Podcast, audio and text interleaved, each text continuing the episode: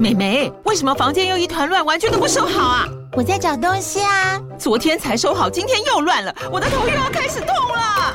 妈咪，我是在找虎标白色万金油啦。阿妈都说头痛擦这个很有效，薄荷凉凉的，可以帮忙舒缓哦。妈咪，爱老虎油。哎呦，今天怎么这么乖呀？很内行哦，还知道要用这瓶百年老字号的。虎标在手，全家神队友。全台各大药局、屈臣氏、康氏美皆有贩售。贵属城自治地零一五七零二号，北市卫药广自治地一一三零四零二三四号。使用前请详阅说明书、警语及注意事项。拥抱多元世界观，独立评论，带你听见看不见的台湾。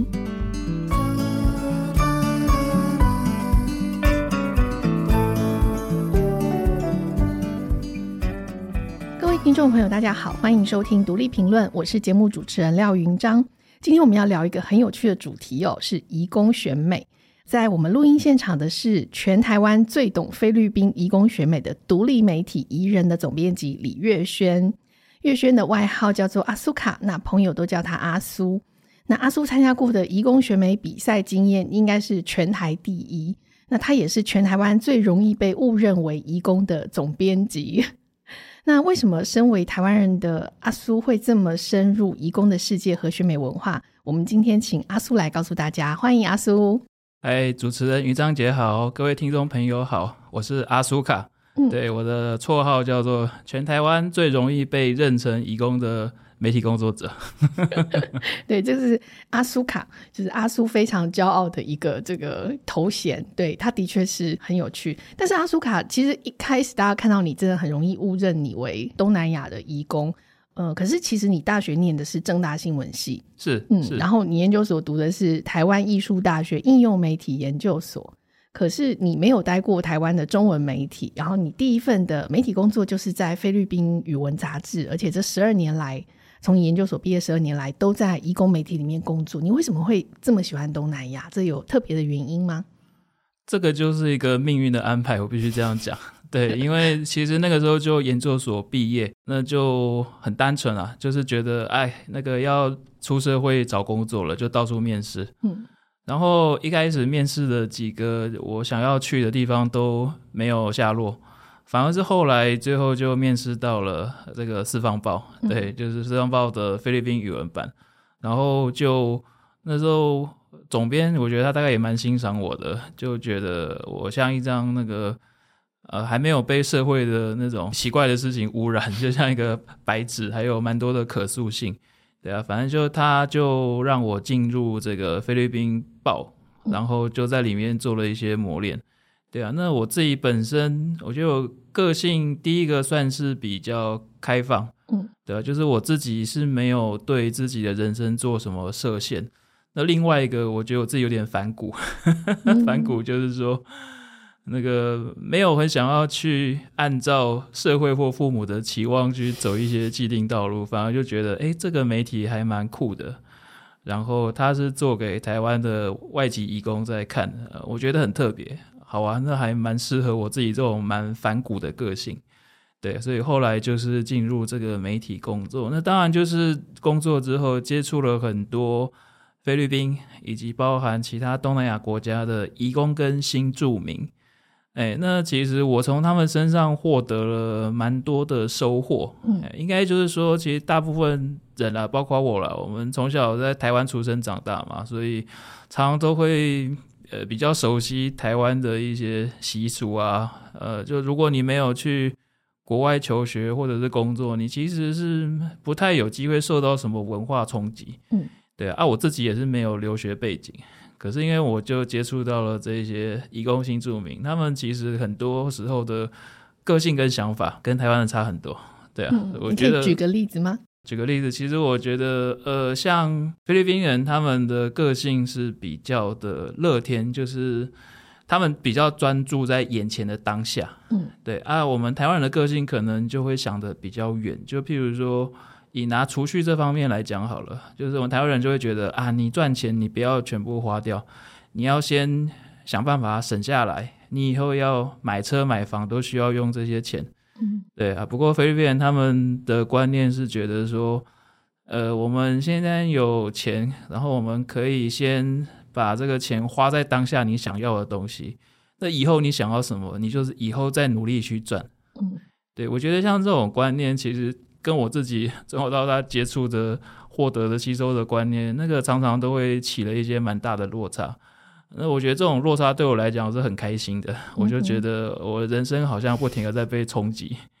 对啊，一直在被这些移工新住民朋友冲击这样子。是是是，所以你投入这个新住民媒体。但是你是什么时候开始发现这个菲律宾移工在台湾举办选美？而且我知道你好像已经成为其中很重要的一份子，这个是怎么开始的？那个大概是在二零一七年左右吧，一六年、一七年的时候，嗯、那个时候其实我就偶尔会在脸书或在一些其他的管道就看到，哎呦，外籍移工、菲律宾移工在办这个选美，嗯。对，只是那个时候就只是单纯的知道了这件事情，但是还没有实际去深入接触。但是后来我自己刚好遇到了一个蛮有天分的一个义工，叫做马里欧。对啊，这个马里欧他原本是做沙画，因为我觉得他这个人很酷，就是因为说他是竹科的义工。哦，他在竹科的什么样的工厂工作？呃，他以前是在那个细品工业，嗯，对，细品精密工业，就是在工厂里面做那个轮班的作业员。嗯哼。但是我觉得他来台湾，他的想法就是觉得说，他不想要只是局限在作业员这个工作，嗯，或者说他不想要把自己局限在义工这个身份，欸，他想做更多事情。然后，因为他觉得自己很有艺术天分。呃，他就发现说，在新竹的东门圆环那边有一些街头艺人，在那边表演。对，那个是新竹市政府他们画的一个街头艺人表演区。嗯哼。有马里欧就觉得啊，我以前在菲律宾，我有做过那种街头艺人表演，我也想要去表演。嗯。然后他就想要去那边表演，就被赶。然后为什么被赶？警察就是说，因为他们有牌照，你要先去考一个街头艺人牌照，你才可以在这边表演。嗯，那刚好马里欧就他也不服气，就觉得我相信我的天分可以让台湾的评审认可我。那刚好他有个台湾女朋友，嗯，然后就帮他去申请，然后就去考啊，但是给他考过了，所以他有考了那个新竹市啊、新竹县还有台北市三个地方的街头艺人执照。哇，就是很认真的在经营他的这个街头艺人的品牌。对，嗯他是真的是蛮认真的，而且我自己觉得他的个性是蛮外放的，就很懂得去推销自己。就不管是来跟他接触的人是菲律宾人啊，或台湾人或哪一国人，他其实都是很勇于就是去积极争取各种演出机会。嗯哼，对。那他的表演形式是沙画，嗯，对。但是这个沙画不是重点，重点就是某一天，因为我跟他也是有一些交情，他就跟我说：“哎，阿苏卡。”我想要办选美比赛，我就傻了一下，我就说：“好啦，我知道你很会画沙画，可是选美，你说的是有 model，然后有舞台的那一种嘛？”他就说：“对。”我就说：“啊，可是你就一个，你平常都要上班啊，然后你你有钱吗？你有人吗？你要怎么搞这个东西？”然后他就反正就是常常打电话来跟我解释，就是他已经脑子里面有一个蓝图，就是说。呃，我们很多菲律宾移工朋友，哎，他们身材都很好，长得也是都颜值很高，男的女的，他们就是我的 model 啊。然后他们穿的衣服就是，呃，由我自己亲手来设计，对。然后他们就是欠缺的就是一个可以表演的场地。我就一开始就听着听着听着，反正他就是一种。魔力，反正 就是你跟他聊天久了，你就会相信说他好像可以把这些事情变成真的，嗯哼，对啊，后来就半信半疑的，就是跟他说：“好啦，那你们缺场地是吧？那我就来帮你们一次看看啊！你们想要办在哪里？”他就说：“西门町徒步区。”嗯，可是我又去查那个西门町徒步区，那个其实每年就是一开始就要被那个。呃，去申请啊什么的，反正台湾都是会有一些申请的一些环节。嗯，他就说我听不懂啊，那个 我们我觉得我的天分可以让我的路人欣赏我，我们就直接去。嗯、对，那个反正就他就说他有向上帝祷告，对，嗯、上帝会帮他，我就拜给他，我就说好啦好啦，陪你们去搞。反正后来就是在呃，我还记得那天很，我记得很清楚，是二月多的时候。嗯，台北其实二月很常下雨，结果那天大太阳。哦，他们就真的绕了一群义工，然后每个都穿着奇装异服，然后就在呃西门六号出口外面那个空地，他们就在那边走秀表演。嗯，对，然后就刚好那一天那个场地的街头艺人他迟到，啊、他没有出现。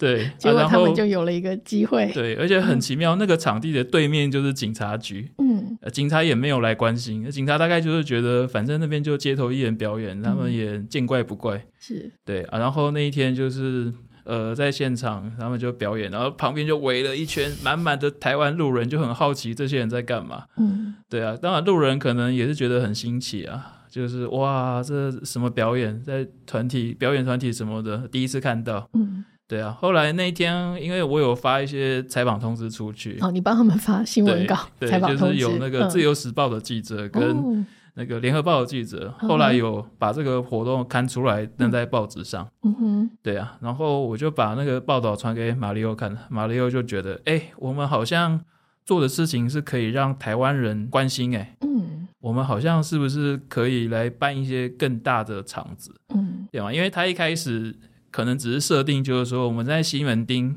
做个一个街头的表演，对。但是他后来就是有野心，他就是说想要去找更大的场子、更大的舞台，让这种菲律宾人的这种模特儿选秀比赛在台湾可以让更多人来看。是，对。所以后来马里欧他就是跟那个新竹的巨城百货合作，嗯，哎，所以他们一开始就是在巨城百货那边就办了规模更大的选美，嗯哼。对啊，大概就是从马里欧之后，因为他这个跟巨城合作的这个选美比赛叫做 Art and Fashion A Charity Event，哦，慈善的一个活动，对对对，缩写叫做 A Face A F A C E，他这个 A Face 他办了四届，哦，一届比一届规模还大，然后大概就是因为他这个。选美比赛真的办很大，嗯，其实等于变成就是说，台湾菲律宾的那种移工新住民就发现，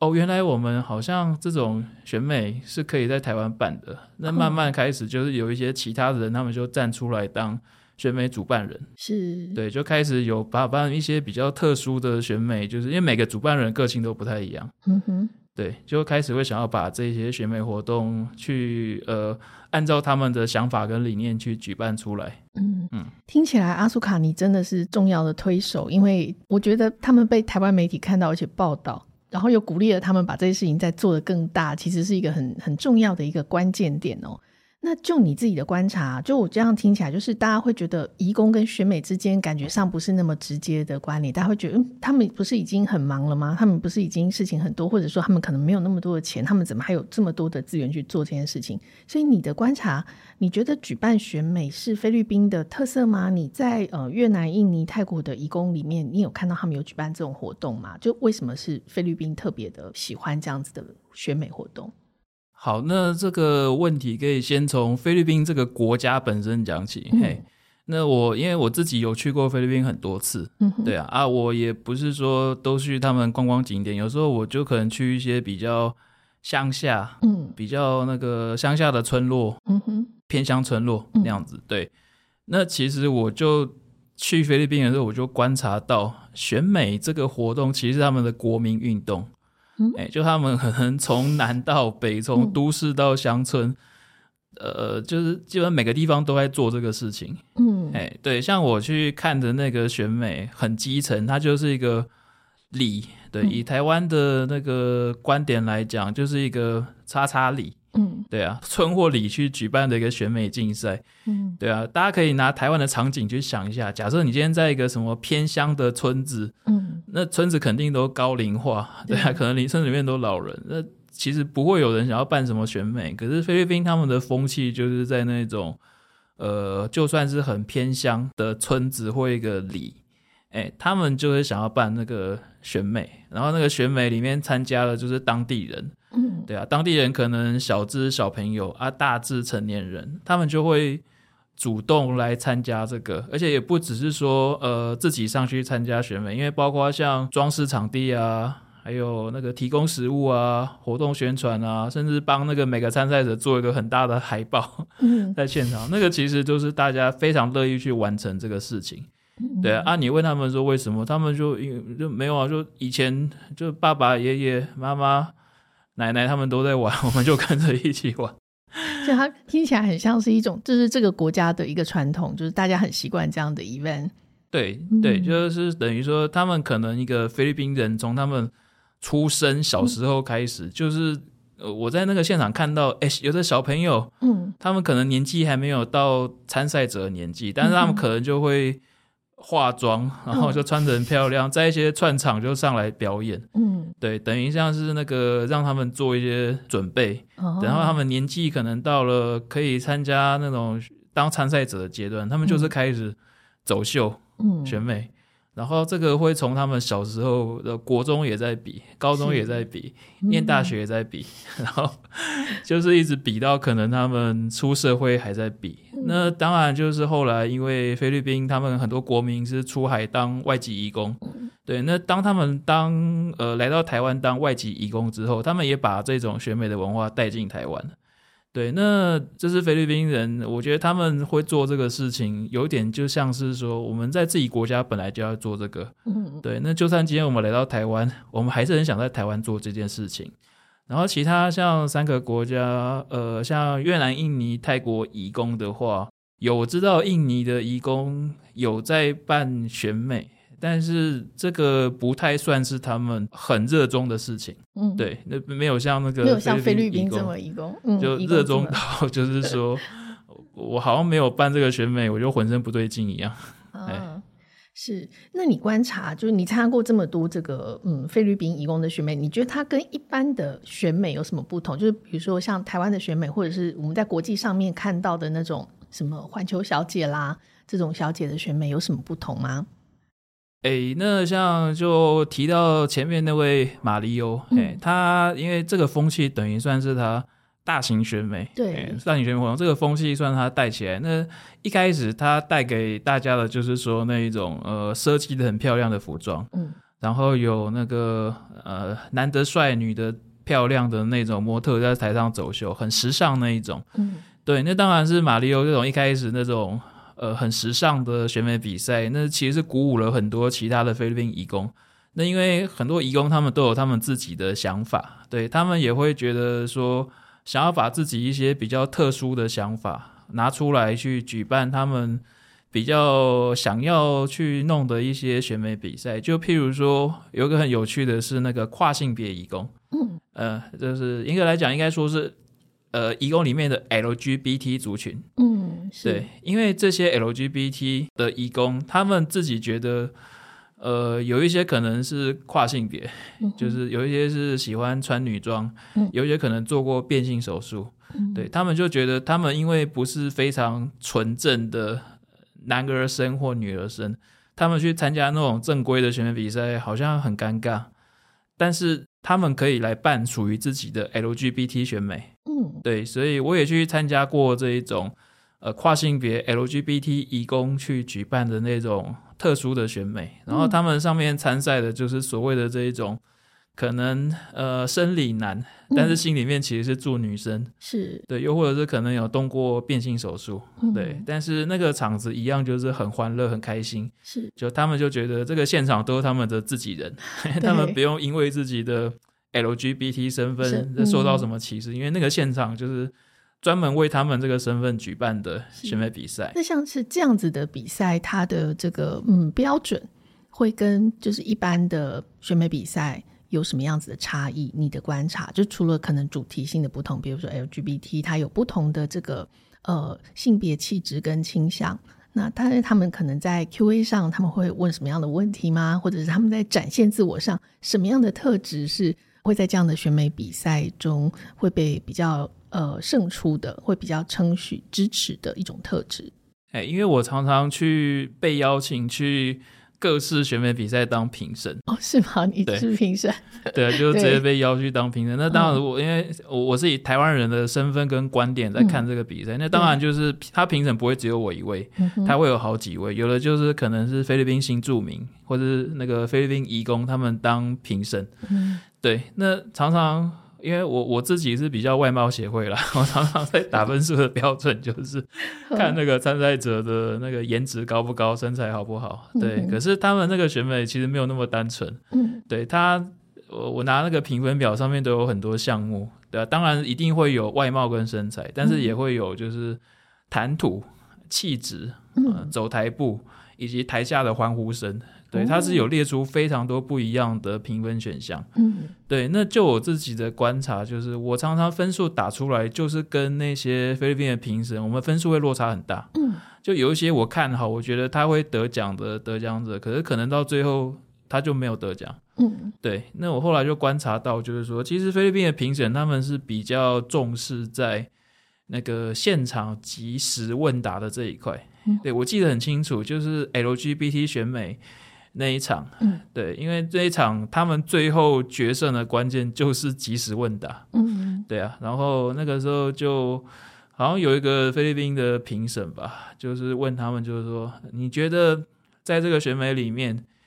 你对美的定义是什么？嗯，对啊，它是一个很开放的问题，反正就是看你们每一个参赛者。因为参赛者也不会事先知道题目，就是现场评审想到什么就问什么，机智问答，对，就是很机智。嗯，对，然后那个就真的可以看得出来，就是那些参赛者他们除了外貌之外，他们脑袋里面有没有东西？嗯，那那时候你听到很厉害的回答是什么？其实我听得不太清楚，因为他讲的很快，然后他又掺杂了一些菲律宾语文，oh. 但是我我记得很清楚，就有一个参赛者，他讲完，台下全部人站起来欢呼，哦，oh. 就是肯定他讲的就是很触动人心。后来这个他就得到冠军，嗯，对啊，所以我后来就发现，就是说，哦，那个原来他们这个选美，光是漂亮，光是你身材好。还不够，嗯，你的脑袋、你的反应要非常好，你才能够在这种选美菲律宾的选美里面脱颖而出。嗯，对啊，就是听起来真的蛮有意思。如果语言可以再好一点，也许下次阿苏卡就可以听懂这个第一名 的心得，非常的好奇哦。好，我们先在这里休息一下，等一下我们再回来听阿苏卡告诉我们更多移工的选美故事。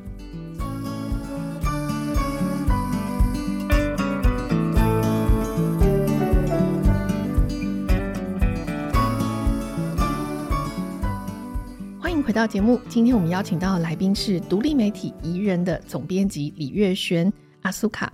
那我们刚刚前面谈了很多阿苏卡为什么会一脚踏入这个菲律宾移工的选美圈哦，然后成为当中其实很重要的一个推力。那你也参加过非常多的移工选美，你记得你参加过最难忘的移工选美是哪一场吗？嗯，那个除了前面有提到的 LGBT 选美之外，嗯，我另外一场印象深刻的是今年四月份举办的一场。那这场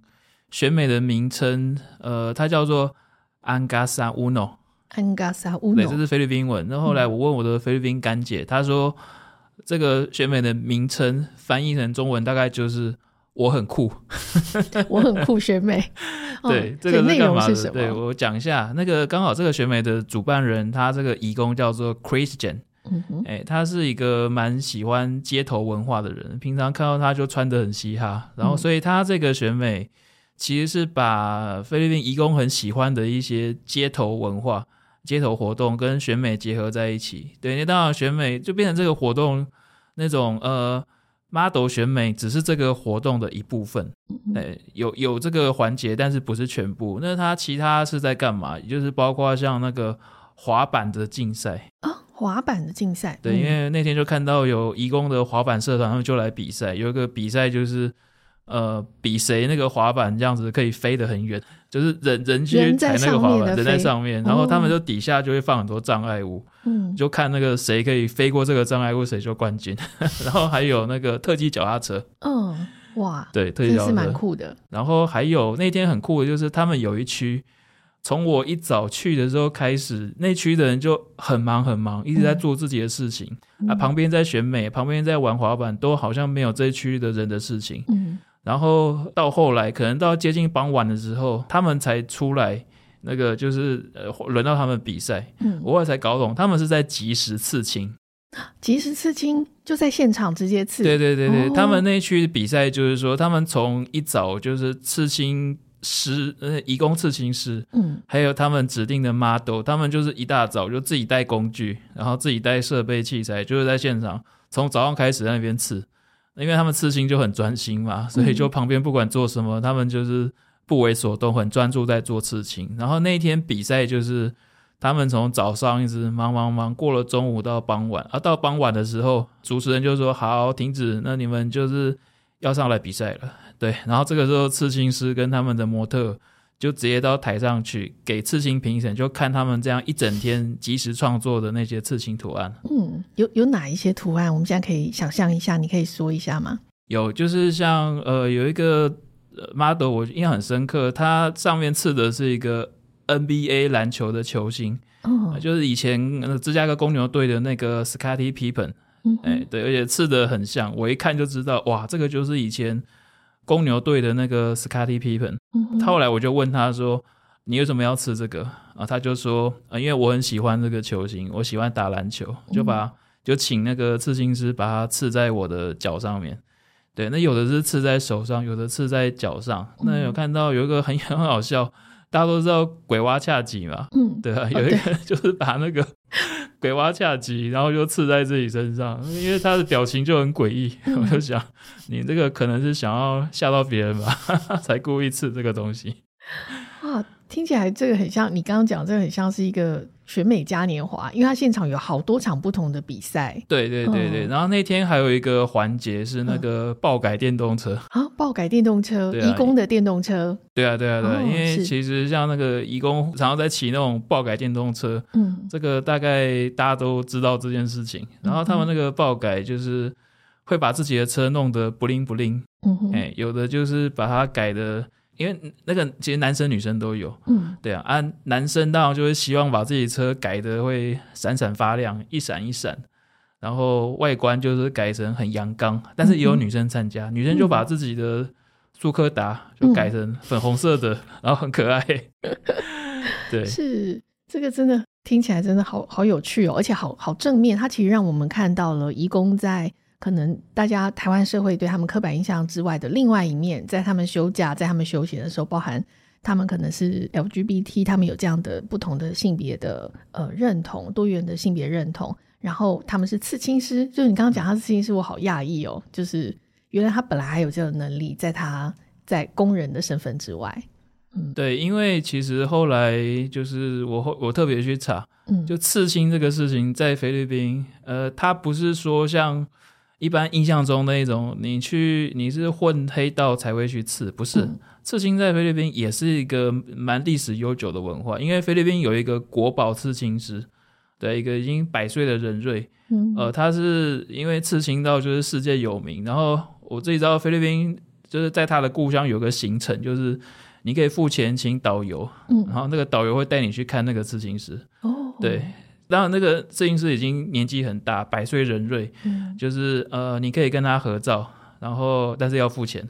然后你如果要付更多钱，你可以请他在你身上刺一个小小东西。哦，是是，就等于说这是他们的一个观光行程，嗯、而且那个地方就是刺青师的故乡，他们也是觉得这是他们的骄傲。嗯，是，它是另外一种非物质的文化遗产。对对对对对对，是。所以你参加过这么多的选美，然后你之前说。呃，你觉得新竹是菲律宾移工举办各式选美的圣地？那我很好奇，为什么是新竹？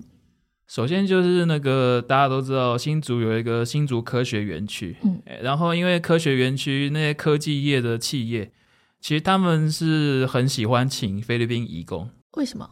因为那个科技业，呃，其实大部分人那个英文都很好，嗯，对，而且有一些高科技的一些器材呀、啊、仪器呀、啊，那。其实这些企业主就会优先选择英文比较好的移工，嗯、对，那当然就是选菲律宾人，嗯，对，所以竹科里面工作的移工大概十之八九都是菲律宾人。那除了新竹科学园区以外，呃，再往北一点的新竹县的新丰乡、湖口乡那边是新竹工业区，嗯，哎，那边也是有很多菲律宾的移工，所以就是呃新竹县。的呃新竹工业区跟新竹科学园区两个地方的义工，因为他们生活啊，就是平常食衣住行娱乐几乎都是在新竹，嗯、对，那他们想要弄一些选美比赛的话，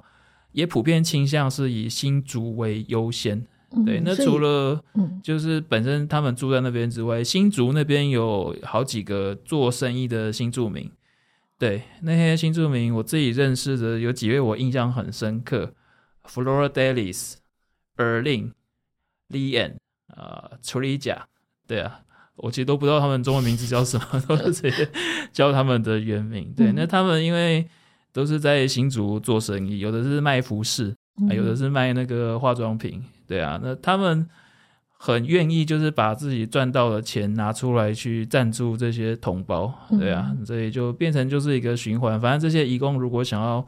搞选美，就是问一下这些新住民，他们愿不愿意赞助？是，所以这些移工跟移民之间还有一个很好的同乡的有机的资源的系统。对啊，你刚刚这样讲，我我其实真的觉得很好奇，而且我相信也有蛮多听众可能也会好奇说。你参加这么多这个移工选美，然后可是其实多数台湾人应该都没有听过或者没有参加过，所以台湾人也可以去看移工选美吗？我们可以在哪里得知这样的讯息？这个菲律宾移工办的这种选美都是完全是公开开放的，嗯，对啊，而且呃，他们的场域其实也不是在一些什么很难到达的场域，就我自己知道，他们非常喜欢在新竹市的一个叫做华丽时尚婚宴馆。那个在新竹市区里面，嗯，对，平常是台湾人办婚宴的地方，嗯、但是因为呃台湾人也不是每天每个礼拜都要结婚嘛，是，对啊，所以那个场地它一定就是开放租借，然后义工很喜欢去租借这个地方，嗯、呃，一方面就是那个它本身场地设备就比较完善，嗯、另外一个就是我觉得像这种业者经营的会馆，它比较单纯，就是你拿钱去，他就给你租，嗯，不会要你还要。交什么计划书啊，还有保证人什么之类的，对啊，那样子对移工反而麻烦啊。单纯付钱去租场地，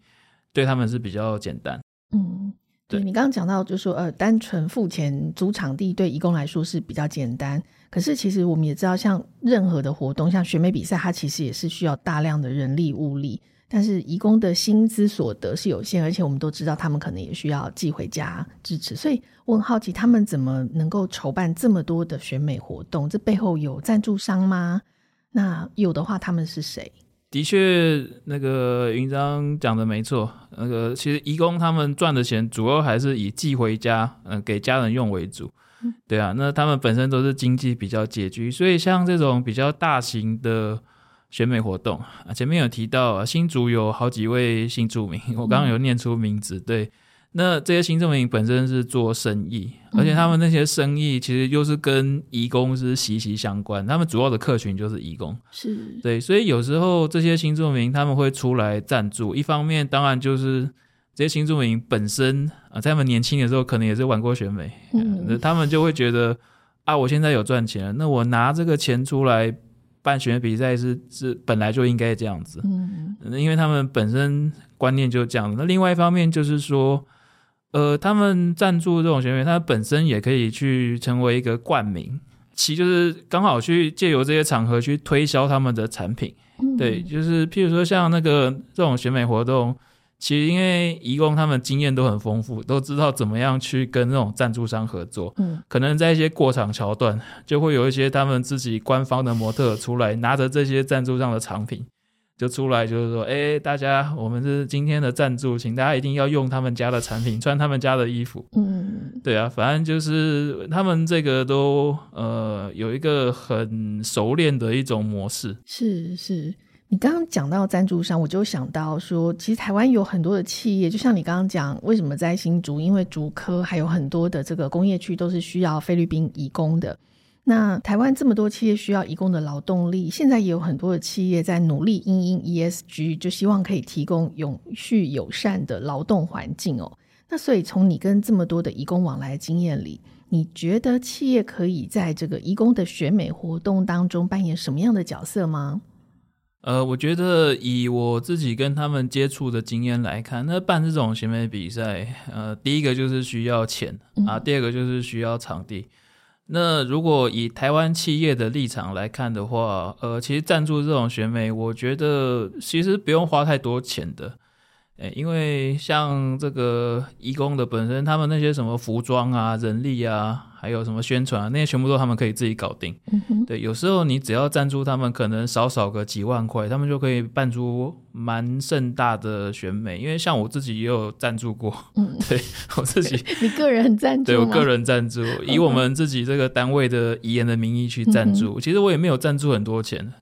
就是有一次有一个主办义工来问我可不可以帮忙一点，我就给他三千块。嗯，后来我就上去颁给他这个遗言特别奖。对啊，其实也不止我啦，他们都是很欢迎，就是台湾人用各种名义、各种方式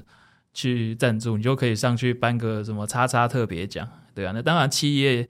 呃，他如果企业如果赞助的规模是更金额更大一点的话，可以直接冠名。嗯，就譬如说什么像。华硕，呃，他们跟那个移工之间是有一些纠纷，嗯、对啊。那如果华硕要赶快去翻转这个形象，他们就赶快可以去赞助一个华硕杯移工选美比赛。哇，我相信这个企业的风评会在移工的群体里面会有很大的反转。是，对啊，然后这是蛮有趣的一个解方哦，就是说企业很需要移工，可是企业可能也会对移工在劳动权益上造成一些侵害。所以他们也许可以从另外一个角度，他们可以提供什么样子不同的这个协助，在 S 的部分，就是呃社会责任的部分是可以做的再多一些的。呃，前面有提到那个赞助是要出钱嘛？那如果你今天、嗯、呃你们觉得可能企业的经费没有那么高的话，另外一个方式是可以提供场地。嗯，对，因为像有一些规模比较大的企业，它可能内部就是有什么演讲厅、嗯、会议厅、礼堂之类的。哦、对，那其实你如果是没有出钱，你就单纯提供一个礼拜天的时段，因为像礼拜天其实员工放假，那个地方可能就空着。嗯，但是因为义工反而是礼拜天放假，他们可能才可以出来搞活动，所以你就可能就反正那个场地也空着，你就给义工免费让他们用，他们就可以去搞。那一样就是。他们会感谢你，就让你上去颁个什么奖，或者让你冠名他们的活动。是，其实阿苏卡讲这么多，就是义工的需求，义工的呃，他们为什么要做这么多事情？其实很重要，就是提醒大家，他们是需要休闲，他们也是一个人，就是除了劳动之外，他有休闲娱乐，他有想要成为自己，他想要有建立自我认同这样子一个过程哦。所以最后这个问题，其实我也是想请教阿苏卡，就是。义工们其实他们平常工作已经很辛苦，然后也常常需要加班，然后假日还要筹办这个选美的比赛。那我就很好奇，说是什么样子的动力让他们愿意花时间、花力气、花钱？其实他们现在大部分还是自掏腰包做这些事情。嗯，就是你觉得选美对义工的意义是什么？我觉得对他们的最大的意义就是说，让他们可以在一个异乡国度嗯，呃，重新找回自己身为菲律宾人的认同感。嗯，对，因为这些人是以那个外籍义工的身份来到台湾，就像我前面讲的马里欧，他可能就是一个科学园区里面的作业员，那可能有时候主管看他就是可能就叫他的编号，哦，对，或者是什么的，对，就是可能叫他一些，因为有时候那个义工的名字可能本身是比较难念，那有时候那个中介或企业会帮那个义工取一个小名。对啊，可是那个小名叫久了，我觉得可能义工久了就会觉得，呃，好像我需要一个自己的空间。嗯，对啊，那自己的空间是什么？就是一个全部是属于他们自己人的一种活动啊，在那个活动，他可以不用扮演一个作业员，呃，不用去扮演看护，不用去扮演。愚公，他就是扮演他自己，嗯，他就是扮演从小到大他本来该有的样子。对，那其实我发现，就是每个国家的移工大概都有一种他们去找回自己认同的方式。就像那个印尼人，他们可能就是比较偏重在那种穆斯林的祷告，然后泰国人的话，就是可能是在一些佛教庙宇里面的祷告。越南人的话，我自己观察是他们比较喜欢去用。踢足球，举办足球赛，然后菲律宾人就是很坚持，他们想要用这种办选美的方式，对啊，因为前面其实，在访问一开始就有讲，选美这个其实是他们在自己国家从小玩到大的东西，嗯，对啊，那如果在台湾去办这种他们最熟悉的那种选美比赛，对，那就刚好就是在那个活动场合，他们就可以做回自己原本从小到大最熟悉的样子，等于说是帮自己充电。嗯，然后充电完之后，可能隔天呃又要去轮班什么的，但是他就可以比较有动力，因为他可能就会觉得啊，可能在一两个礼拜又有新的选美活动可以去参加，我好期待，然后就是生活就更有动力这样子，嗯。嗯，非常谢谢阿苏很精彩的分享。我觉得你今天的这个义工选美分享，真的让我们打开了另外一扇视野，看见了这个义工作为人的那个精彩多元的面向，就是以义工选美作为一种充电的方式，然后在不停不停的参加活动当中，让他们的生活可以更有意义的前进哦。今天非常谢谢阿苏卡精彩的分享。如果大家喜欢我们今天的节目，可以在收听平台上给我们五颗星留言，或是写信跟我们分享你参加或欣赏过的移工学美的经验。那如果大家想要看更多移工的故事，也可以点击我们资讯栏的连接，到独立评论的网站上浏览更多的相关文章。喜欢独立评论朋友，不要忘记订阅“听天下”和“闯天下 ”Podcast，收听我们更多精彩的节目。我们今天的节目就到这里。独立评论下次更新的时间是十一月三号，请大家记得准时收听。我们下次见，拜拜。各位听众朋友，拜拜。